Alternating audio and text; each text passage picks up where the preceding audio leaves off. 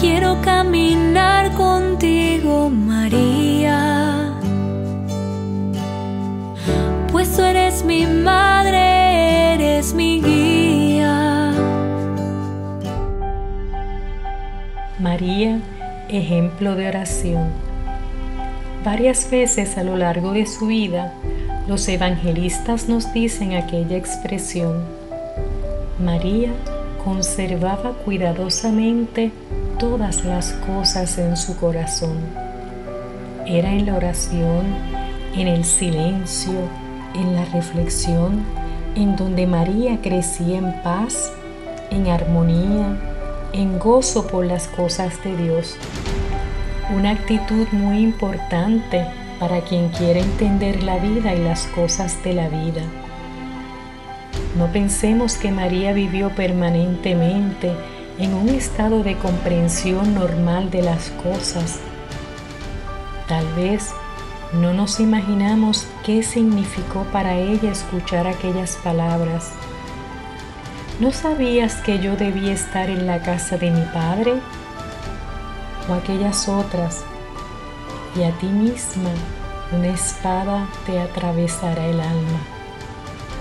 Sin la oración, también es difícil que nosotros entendamos la vida, el mundo, todo el sufrimiento que estamos afrontando en estos días. María, Virgen Madre, ayúdame a orar.